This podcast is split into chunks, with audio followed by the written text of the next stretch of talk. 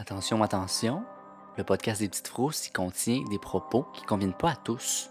On va faire parfois des références à de la violence, des termes vulgaires et des sujets qui peuvent être perturbants pour certains. C'est à votre discrétion.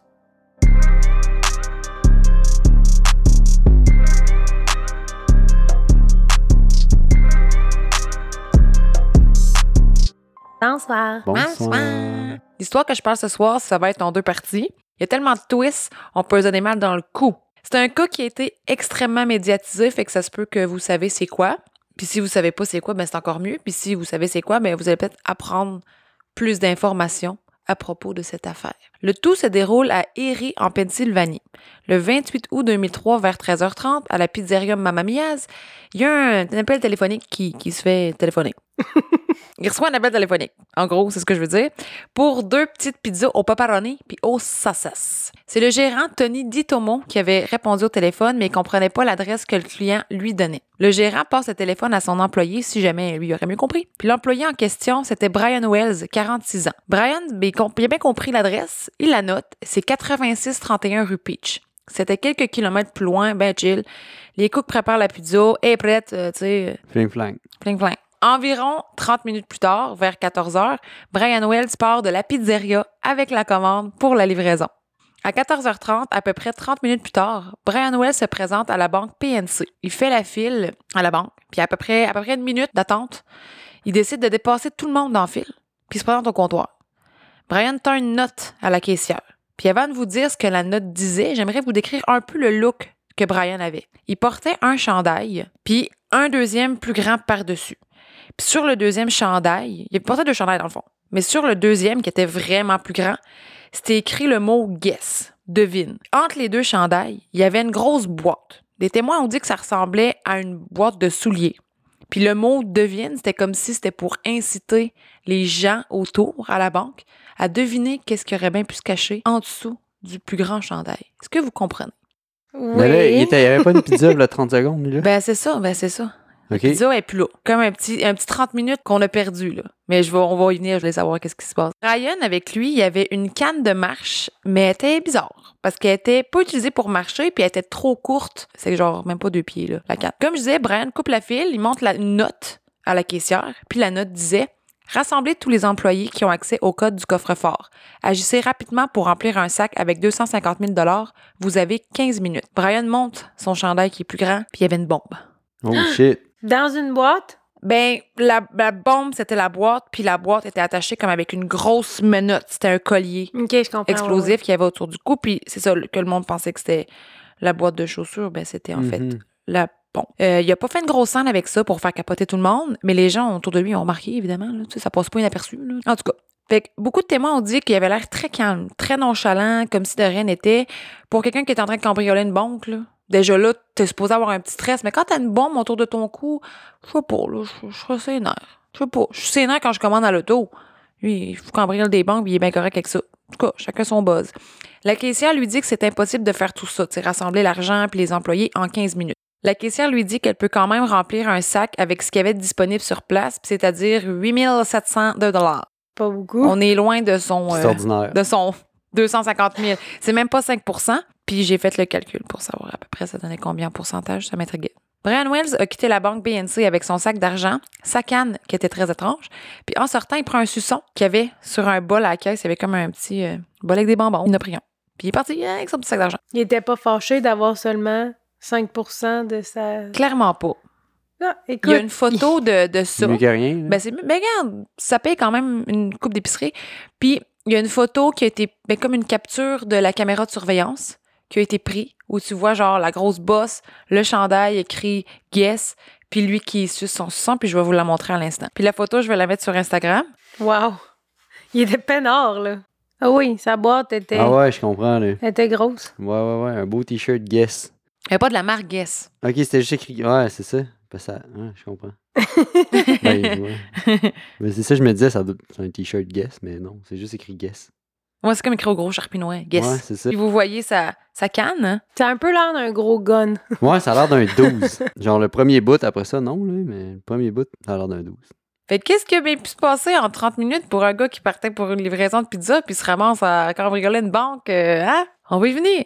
Mais après son départ de la banque, la caissière et des témoins de la banque ont téléphoné à la police. Puis à peu près 15 minutes après, la police a retracé Brian Wells, qui lui était assis dans son auto, stationné dans le stationnement, stationné dans un parking de lunetterie, sur la rue Peach. On se rappelle que la livraison était sur la rue Peach, puis la banque et la pizzeria aussi. C'était genre un gros, gros boulevard. OK. Tout se passait sur la rue Peach Mhm. dans la ville de Erie. Les policiers l'ont fait sortir de son auto et l'ont menotté immédiatement. Ils ont remarqué la bosse en dessous de son chandail. Brian était toujours aussi calme et froid. Il leur dit carrément que ce qui se cache en dessous du chandail, c'est une bombe. Il explique qu'un groupe d'hommes noirs, ces mots, c'est pas les miens, l'ont attaqué durant sa livraison et l'ont mis le dispositif autour de son cou. Ils l'ont forcé à cambrioler la banque PNC, sinon il allait mourir. Un policier a utilisé une petite paire de ciseaux et ont découpé la partie du chandail où le collet pour montrer la bombe. Puis euh, le policier puis toutes les, autres qui étaient autour ont pris leur distance immédiatement puis ont contacté l'escouade anti-bombe. Ils étaient pas sûrs que c'était une vraie bombe, ils ont pas pris de chance. Fait qu'ils sont tenus loin un peu. Il y avait l'œil sur lui, puis il y avait tous leurs fusils prêts là. Lui était là sur leur petite porte de char comme on voit dans les vues. là. Pareil, avait vu. Puis tu sais bien qu'à ce stade-là, les journalistes étaient déjà arrivés. Puis eux autres, ben, ils se sont mis à filmer. Puis c'est pour ça qu'aujourd'hui, il y a des vidéos de cette scène Oh! qui sont disponibles sur Internet. Nice. Euh, imaginez bien ça, OK? Il y a Brian Wells assis par terre, les jambes croisées au-dessus de lui. Il est menotté, il est tout seul, il y a une bombe autour du cou. Il y a plein de voitures de police, mais plein. Il y a les polices cachées, comme je disais, en arrière de leur porte avec leur petit gun qui vise Brian. Puis pendant ce temps-là, Brian et la police se crient pour se parler parce qu'ils sont loin, pendant qu'une foule s'est accumulée autour d'eux, là. Des piétons, némites, c'est filmé. Il était vraiment pas stressé, le gars, pour s'être fait poser une bombe, tu sais. Non, autour c'est du- C'est ça. sûr que c'est pas fait poser une bombe, là. Non, c'est ça. Sûrement Mm. pas. Qu'est-ce que tu veux dire? C'est pas fait Mais poser c'est pas quelqu'un qui a dit euh, fais ça. C'est sûr que c'est son, Il c'est son pense. move, là. Que son histoire Ouais. est fausse. Ouais, je Ah, pense ok. qu'il bullshit. Que tu penses qu'il les mène en bateau? Ouais. Ah, OK. Si vous voulez voir la scène, c'est facilement trouvable sur YouTube ou carrément dans le documentaire qui a été fait là-dessus, qui est sur Netflix, qui est vraiment bon. Mais allez pas l'écouter tout de suite, là. euh, vous, vous allez vous sauver du temps en écoutant le podcast. Mais le, le documentaire, c'est Génie du mal. À un moment donné, Brian demande si quelqu'un avait téléphoné à son boss à la pizzeria Mamma Mia's pour l'aviser de la situation. C'est un bon employé quand même. Brian a aussi demandé pourquoi personne essayait de lui enlever la bombe. À plusieurs reprises, il a dit je vous mens pas, ça va exploser, j'ai plus beaucoup de temps. Puis de la manière que la bombe était faite, c'était impossible de l'enlever parce que c'était vraiment une grosse menotte autour du cou avec la boîte. Tu pouvais pas déviser quelque chose pour l'enlever. Pas n'importe qui qui peut l'enlever. Il fallait vraiment attendre l'escouade anti-bombe. Puis l'escouade anti-bombe était à peu près 20 km de distance, mais à cause du trafic que Brian Wells, dans son parking avec sa bombe, a créé, ça a pris vraiment plus de temps que prévu. Là. Puis encore une fois, Brian n'est pas paniqué. Il est sur les nerfs parce que là, il est comme un peu euh, encerclé de policiers armés. En même temps, il peut pas être stressé. Il peut, s'il crie, s'il panique, s'il bouge, il peut se faire tirer comme si de rien n'était. Là. Ouais, mais le monde aussi, là, les weareux, là. Tu sais, je veux dire, allez-vous-en, là. Vous allez, vous allez sauter. Ben, moi, je serais un weareux, là. Ah. C'est sûr. Ça me surprend pas. Hein? Qu'est-ce qui se passe ici? Hein? Hein? Une bombe? Hein? C'est sûr que je serais là. Je vais rester. Ouais, mais c'est sûr. Je vais rester loin. Mais je vais rester. C'est comme l'histoire à Québec au marché, euh, marché des fruits. là. Hein? Hein? La fruiterie? Non, le marché de Sainte-Foy. ouais, Au marché de Sainte-Foy cet été, il y a eu euh, une alerte à la bombe. Sans son pauvre fruit. Fuck les légumes. À 15h18, la bombe se met à faire un petit bruit. Faire un petit pip pip pip pip qui faisait pas. Là, Brian, il est venu super agité. Demande de l'aide, mais personne ne fait rien. Personne s'approche de lui, ils font juste regarder. Ah, Ça a bipé pendant environ 10 secondes. Et puis, boum! La bombe autour du cou de Brian Wells a explosé. Ah, ouais. hein? Je l'ai pas vu venir. Moi non plus. Cinq minutes après, l'escouade anti-bombe a arrivé. Mais ça veut dire ça. Il y a. Hi! Sa tête a On explosé. y a-tu un tape de ça? Il y a un tape. Puis genre, il, il perd, il, disparaît, il, paf, il manque un bout de genre ou ben? Malheureusement, tu peux tout voir. L'explosion, là, c'est pas genre des membres qui ont volé partout puis sa Ouais, ben, ça. n'existait plus. Là. Ça, C'est vraiment plus ça. Ça a fait pow, ça l'a propulsé par en arrière, il est tombé sur le dos. L'explosion a fait une entaille de 5 pouces sur sa poitrine puis à peu près 1 pouce de profondeur. Mais les gens autour, ils étaient pas en danger. Non, pas du tout. Les, les gens étaient quand même distancés parce que les voitures de police ont créé un périmètre. Ils ont pas reçu, mettons, un bras. là. Il n'y a pas un témoin dans le tas qui a reçu un bras dans le front. Là. Non, c'est pas pire. Mais je pense que tout le monde s'attendait à ce que ça explose pas. Ouais, mais Je pense ça. que. Puis ils ont dû faire un mot. Il y a une couple qui ont eu besoin de thérapie après ça. C'est sûr. Ouais. Fait que ça l'a explosé, maudite merde. Puis on peut le voir sur Internet, mais dans le documentaire, on voit tout.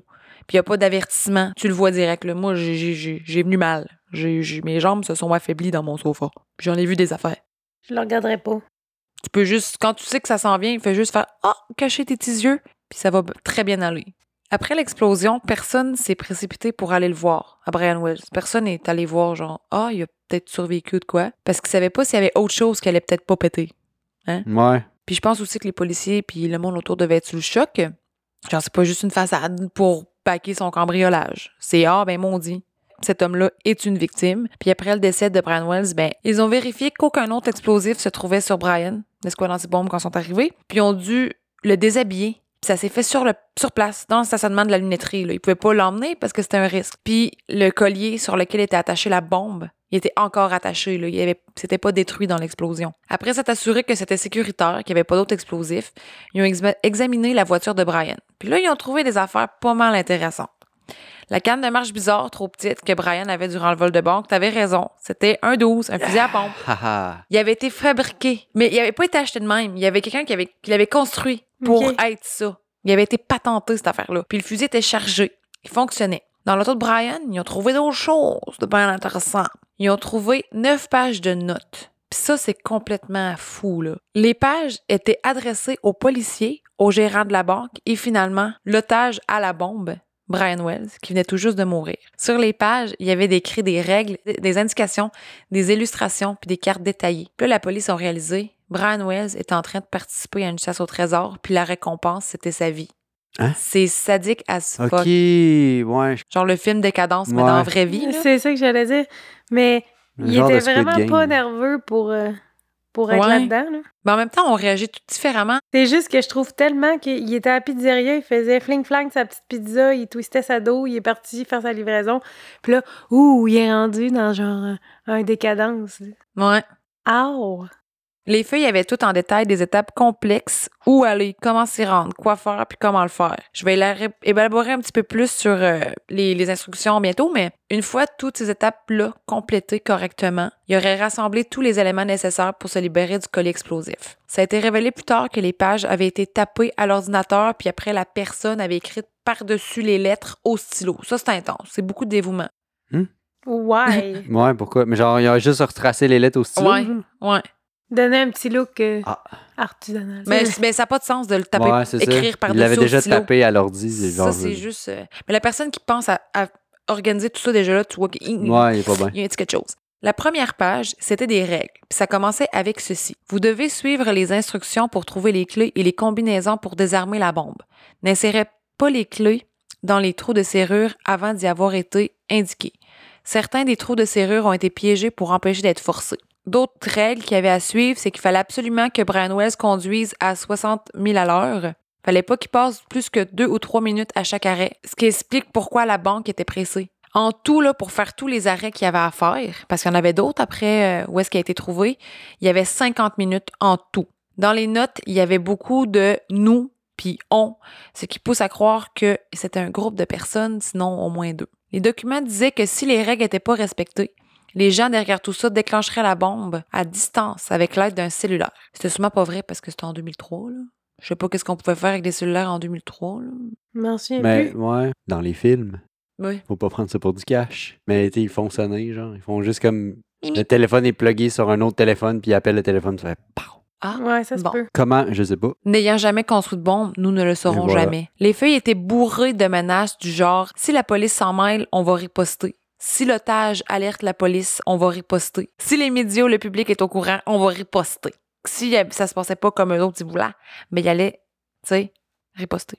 Le premier arrêt de la chasse au trésor, c'était à la banque où le vol a été commis. Et la note de Brian Wells, la note qu'il avait donnée à la caissière, ça faisait partie de ces feuilles-là. Il y avait aussi des belles petites phrases sur cette note-là, du genre euh, tout le monde doit rester calme ou sinon nous exploserons la bombe et attaquerons tous vos associés et clients. Ou sinon il y avait la phrase nous surveillons tout. Puis la petite dernière, agissez maintenant, pensez plus tard ou vous allez mourir. Wow! Ça, rien de moins. gros. Il s'est pas rendu loin dans, dans sa quête, là. C'était le premier arrêt C'est le premier arrêt, mais il l'a fait. Il n'a pas été trouvé dans le parking de, de la banque. de la banque. Il a eu le temps de faire deux autres arrêts. Il a été trouvé à la lunetterie. C'est ça. Puis là, avant la lunetterie, c'était dans le stationnement d'un McDonald's, toujours sur la rue Peach, parce que, hein, grand boulevard. Brian devait se rendre à la pancarte de service à l'auto. Puis sur le parterre, il trouverait son prochain indice collé une roche.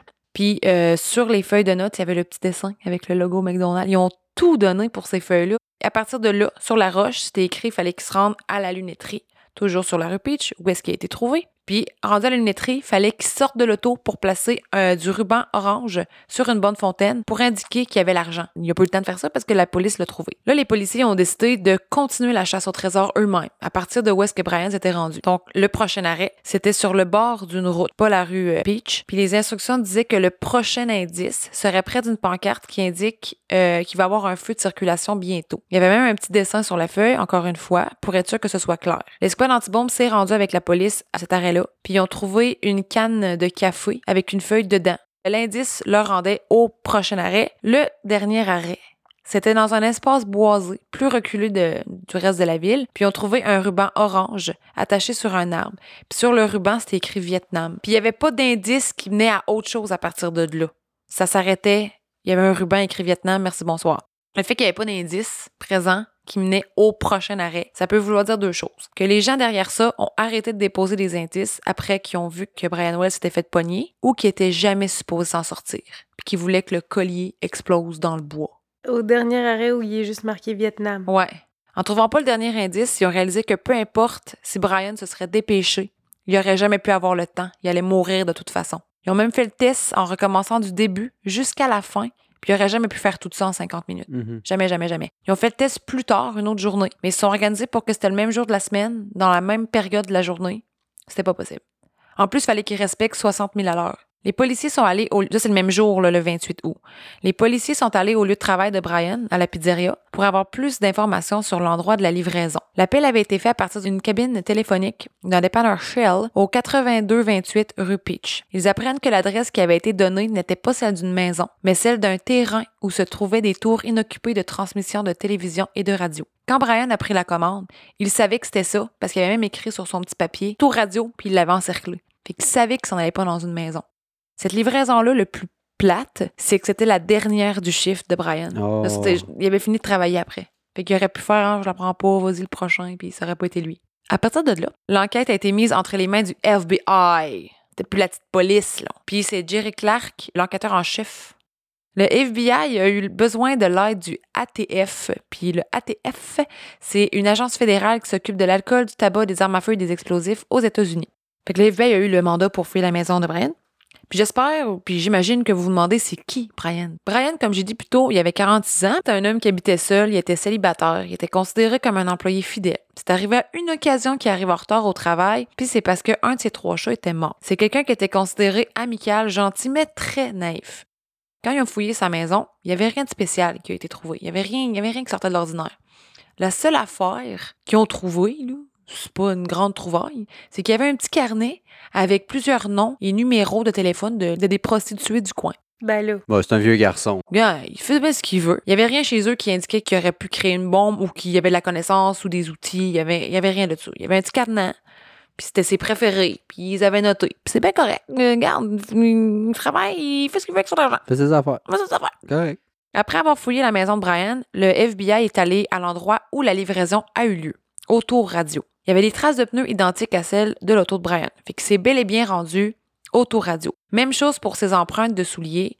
Il était là, c'était à lui. Mais il y avait comme des petites marques de, oh, pas une bataille, mais il y avait de la gravelle qui avait été comme des petites chires. Y a-tu Mhm. un autre terme qui pourrait expliquer une chire? Une bousculade. il, y a eu altercation. Il, il semblait avoir eu altercation, mais euh, c'était encore drôle. tu sais. À part de ça, côté médecine légale, il n'y avait rien qui aidait à savoir si s'était passé bel et bien quelque chose à cet endroit-là, l'après-midi du 28 août 2003. Les questions demeuraient inébranlées. Pourquoi un vol de banque? Pourquoi en plein jour? Pourquoi une chasse au trésor? Pourquoi Qui lui? était derrière tout ça? Pourquoi Brian Wells? À 3 heures du matin, toujours le 28 août, le corps de Brian Wells se fait enfin transporter du parking au bureau du coroner. Fait un bout là, qui était dans le parking. Les preuves avaient été recueillies sur place. Le morceau de preuve le plus important, c'était la bombe. Les agents du ATF, l'Agence fédérale des bombes et compagnie, puis le FBI voulaient préserver le collier explosif puis le boîtier qui contenait la bombe. Le plus possible, ils voulaient que ça demeure intact. Ils n'ont pas eu le choix de- d'effectuer le une savais. décapitation chirurgicale sur Brian Wells. Ok, pour enlever le. Ouais. Ils ont décidé d'enlever la tête au lieu de défaire le collier. La seule affaire qui est dole avec ça, puis je comprends le raisonnement, là, il n'y avait pas le choix, il ne peut pas faire autrement, mais c'est que la famille n'a pas été avisée. Ah, ouais. Ils ont comme pas su comme Ouais, allô, on n'aura pas le choix, est-ce qu'on peut. Ouais, mais tu bon. ils se sont dit si jamais ils sont en train de traquer quelqu'un d'autre. là, Ouais. C'est ouais, ça. c'est ça. Ils l'ont décapité, puis là, ben, je vais vous faire une description de la bombe. Qu'est-ce qui a été examiné, puis qu'est-ce qui est sorti. La bombe avait quatre trous de serrure. Seulement deux sur quatre fonctionnaient. Il y avait un verrou qui nécessitait un code à trois chiffres. Il y avait deux minuteurs de cuisine dans la bombe, dans le, dans dispositif, de la marque Sunbeam. Et il y avait un autre minuteur, mais électronique. Il y avait un téléphone cellulaire, mais il était faux, Oh. dans la boîte pour faire à croire que c'était contrôlé à distance. Comme il avait dit, Ah, il y avait des fils sur la bombe qui menaient à nulle part. Puis c'était placé là volontairement. C'était un truc pour mener en erreur la personne qui voudrait désamorcer la bombe. Il y avait des feuilles de papier collées sur la bombe, similaires aux notes qui avaient été trouvées dans l'auto. Puis des, des instructions aussi. Des avertissements genre « pèse pas là avec une flèche » ou euh, Oh, ceci est un piège avec une autre flèche qui menait nulle part. Tu sais, C'est vraiment pour fucker la personne qui allait essayer de patenter ça. Si, mettons, Brian Wells aurait voulu. Le dévouement, comme j'ai tantôt, de la personne qui a construit ça, c'était patent parce que c'est tellement méticuleux. là. C'est estimé que ça aurait pris un mois à la construire. Hein? ouais, c'est un tordu, là. Vraiment. Tap- Un taponneux, là. Ouais, t'as pas neuf. Ce qui a explosé, c'est deux petites bombes artisanales qui étaient placées dans la boîte en fer, qui étaient sur la poitrine de Brian. C'est pour ça que c'est comme la poitrine qui a eu une, une entaille au lieu de pff, la face qu'il y a. Ouais. Le FBI a découvert que sur le collier de la bombe, il y avait une petite pinouche qu'une fois tirée, ça aurait retardé l'explosion de une heure. Puis ça y aurait peut-être laissé une chance. Ah, ouais. Impossible à savoir, là. Ouais. Mais c'est ça. Tu peux Si l'escouade euh, antibombe est arrivée à temps, peut-être, là. Ouais. Mais bon, hein. Ils ont essayé de trouver des empreintes, des cheveux, n'importe quoi. Il y avait rien. Autant sur la bombe que sur les, feuilles- les feuilles de papier. Ou en, euh, où est-ce que la. Tu sais, Mhm. il y avait rien nulle part. Mhm. L'enquête s'est poursuivie. Par le fait même, des interrogatoires ont commencé. L'une des premières personnes qui a été interrogée, c'est Robert Pinetti, 43 ans. C'était un ami puis un collègue de Brian Wells. Il travaillait à la pizzeria lui aussi. Puis ça va de soi d'interroger des connaissances des victimes. Mais Robert Pinetti, il avait une importance. Parce que son comportement a changé après le cambriolage. Il a demandé d'avoir un service de protection parce qu'il disait qu'elle allait être le prochain. Robert était supposé être interrogé à la pizzeria, mais euh, en plein quart de travail, c'était pas l'idéal. Genre, ils se sont rendus, l'FBI, là-bas, puis il a repoussé l'entrevue au lundi d'après. Cette entrevue-là, aura- elle aura jamais lieu. Parce que Robert Pinetti a été retrouvé mort le dimanche soir. Oh. Il est mort le jour avant son entrevue. C'est des membres de sa famille qui l'ont trouvé inanimé chez lui, trois jours après le vol de banque. Il est mort le dimanche 31 août. C'est louche parce que là, il y a deux livreurs de la même pizzeria qui sont morts en trois jours. Il y a une autopsie qui a été faite, cause de la mort, overdose. C'était connu que Robert Pinetti avait des problèmes de drogue, mais c'est quand même très louche puis ça paraît mal. L'enquête continue après ce cul-de-sac. Le FBI a émis un profil du suspect. Il pensait que la personne ou les personnes qui avaient fait ça, c'était quelqu'un de manuel, qui cachait une nature violente, qui passerait inaperçu puis qui accumulait beaucoup de choses. Pour? Ben, je sais pas. C'est leur job de faire ça, moi. Je trouve que c'est un drôle de trait. Mais je ouais. Je sais pas. Je sais pas c'est quoi le- l'autre de pensée derrière ça, mais le FBI sont très, très bons avec leur profil. L'enquête était sur la glace. À part la bombe et les pages d'instruction, les preuves se faisaient rares. Les entrevues menaient nulle part, puis il y avait des suspects, mais ils étaient rapidement écartés parce qu'il n'y avait aucun lien. Puis la personne qui aurait pu débloquer quelque chose, Robert Pinetti, il est mort subitement. Il y a plus de questions que de réponses. Cette histoire-là aurait jamais pris la tournure qu'elle a prise si la police avait pas reçu un appel téléphonique. Le 20 septembre 2003, trois semaines après le décès de Brian Wells, il y a un homme qui s'appelle William Bill Rothstein, 59 ans. Il téléphone au 911 puis il dit au 8645 rue Peach, dans le garage, il y a un corps dans le congélateur. L'adresse de ce gars-là, là, que le gars-là a donné, Bill, ben c'est la sienne. OK. OK. Là, je vous ai perdu raide, mais c'est tout. Pour la première partie. Ah, ouais, c'est ordinaire. Tu nous laisses là-dessus. Dans la deuxième partie, je vais parler des suspects, des théories, puis surtout le lien entre le corps dans le congélateur et Brian Wells. En attendant, faut pas aller écouter là, les génies du mal sur Netflix, parce que ça va venir à la deuxième partie, rapidement, plus qu'on pense. Puis là, ben, je veux savoir vos théories si vous en avez. Qu'est-ce que vous pensez? Que- Mettons vite de même, là. Le gars, il a dit, Hey, en fait, je sais pas pantoute, parce qu'il y a un corps dans le congélateur chez le gars, fait que c'est peut-être pas lui qui l'a fait. Je sais pas, je suis fou, hein. Moi, la seule affaire, je me dis peut-être que c'est la mafia, là, la pizzeria. Oh! C'est tout. C'est vrai que ça pourrait. Mais c'est ça allait bien. Genre, jusqu'à temps que tu me dises qu'il y a un gars qui a appelé pour dire il y a un corps dans le congélateur, là, je suis perdu. Moi aussi. Fait que t'es- jusqu'à date, mais comme tu dis au début, là, il va y avoir une twist et une autre. Mais jusqu'à date, c'est comme, ben, ils vont trouver le gars, puis c'est ça. Mais là, je sais pas, je suis fourré, là. Ben, c'est Il ça va falloir que j'aille le... Non, je sais vraiment pas. L'affaire, c'est que dans cette histoire-là, les apparences sont vraiment trompeuses. Ouais. Puis qu'une twist attend pas l'autre. Comme au Puis là, ben, carré d'un épisode d'OD. Là, ils se disent Ah, c'est juste ça, un cambriolage, c'est fucké, oui, j'avoue. Mais là, oh, il y a un gars qui a un corps dans un congélateur. Oh, Mais à ce moment-là, ils savent pas non plus c'est que c'est relate en réalité. nope. Le gars, il appelle, puis il fait Ouais, il y a un corps dans là, chez chez nous, dans le congélateur. Mais tu sais, ça n'a pas rapport. Vite de même, tu te dis Ben, ok, ça n'a pas rapport avec l'autre. On sait pas. On sait Bon. pas. Mais on va tout savoir dans le prochain, dans la deuxième partie. Ooh, I can't wait. Puis les photos de ce qu'on a dit, là, le cambriolage, le suçon, le collier, le patent de choses, ça va être sur Instagram. Yes. Les petites frosses.pod. Ouais, Allez follow. ça. On est sur YouTube. Puis là, allez pas vous spoiler. Non. Attendez. Ce sera Oui, pas long. Un peu de patience. L'attente Ouais, fait durer le plaisir. c'est mon petit patois. Fait qu'on se à la prochaine. Bye. Bye. Bonsoir.